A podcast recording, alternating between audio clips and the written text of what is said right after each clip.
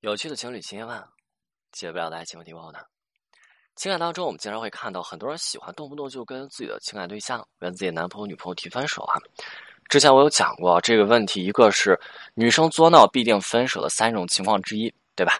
就是女生作闹完以后啊，闹完以后该要干嘛？跟对方提分手。这样经常性的提分手，破坏两人之间的安全感。我们从小到大在追寻的一个其中特别重要的核心要素，就叫做安全感。这个最基本的属性，你会发现，如果你的情感对象在你身上都得不到的话，那别的不需要去考虑了。这是第一个哈。第二个，我们再去看一下，呃，为什么这些人会经常性提分手？因为他们在跟他们情感对象处理感情问题的时候，他们经常性的发现，他们的情感对象要么感知不到他们的情绪的深度和广度，换句通俗点的话去讲，也就是不知道他们现在竟然如此的生气，对吧？除此之外，还有呢，意识不到问题的严重性。这个时候，他们就通过自己的方式提分手，对吧？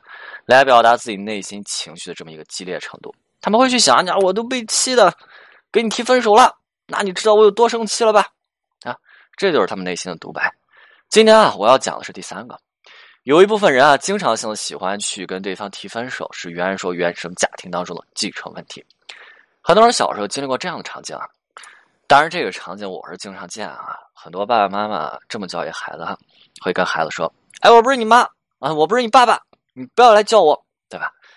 之前特别多的人在孩子哭闹的时候，在孩子发脾气的时候，在孩子有小情绪的时候呢，又或者他们自身不高兴的时候，就这么去搞孩子啊，这么去搞定自己的孩子。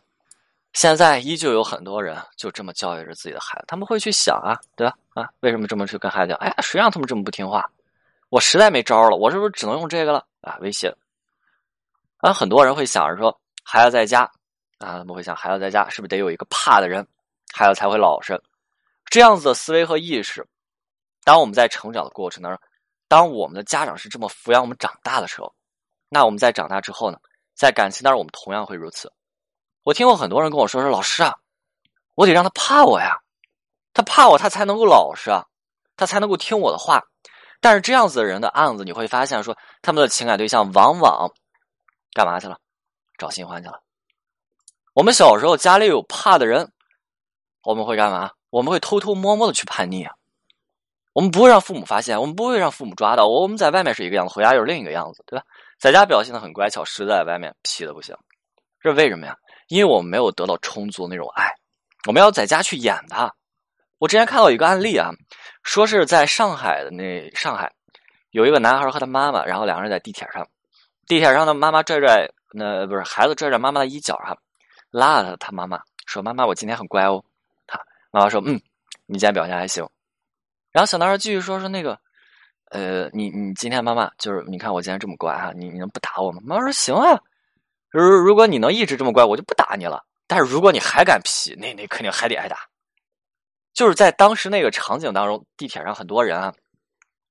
妈妈说出这句话的状态很自豪。现在很多人在感情当中就是如此啊，不断的跟对方去轻易的提分手，然后让对方害怕自己，然后看着对方去拼命的来找自己。但这些人内心呢自豪，看怎么样啊？他害怕了吧？被我搞定了吧？没脾气了吧？还是得老老实实的回来找我吧？但是他们想不到的就是，你看，就像刚刚那个例子。当妈妈说不要孩子，当妈妈要打孩子的时候，孩子内心安全感是匮乏的，孩子不会觉得这是他温暖的家。那这个孩子当下所有一切的努力呢，不是说要怎么着的，而是要快速的去离开这个家，尽早尽快的去离开这个家。同样的感情当中，当你不断的去跟对方提分手，你还在乐呵着，啊，你你收拾了对方，你感受不到对方已经接近那种疯狂的状态，这样子的状态，要么。对方要去逃避你了，要选择离开了，要么对方去努力回来逆着你，但是这样的逆不是爱，是一种害怕失去的讨好。这样的讨好和爱完全是两码事儿。这样的讨好，很多人感受着感受就觉得说不对，爱情不是这样子的感觉，感情不是不不是这样子的滋味，然后慢慢的呢，自己都不想谈了。所以不要动不动就跟自己情感对象提分手，别亲自把自己的感情。推往深渊了。OK，今天内容就到这里，我们下次再见。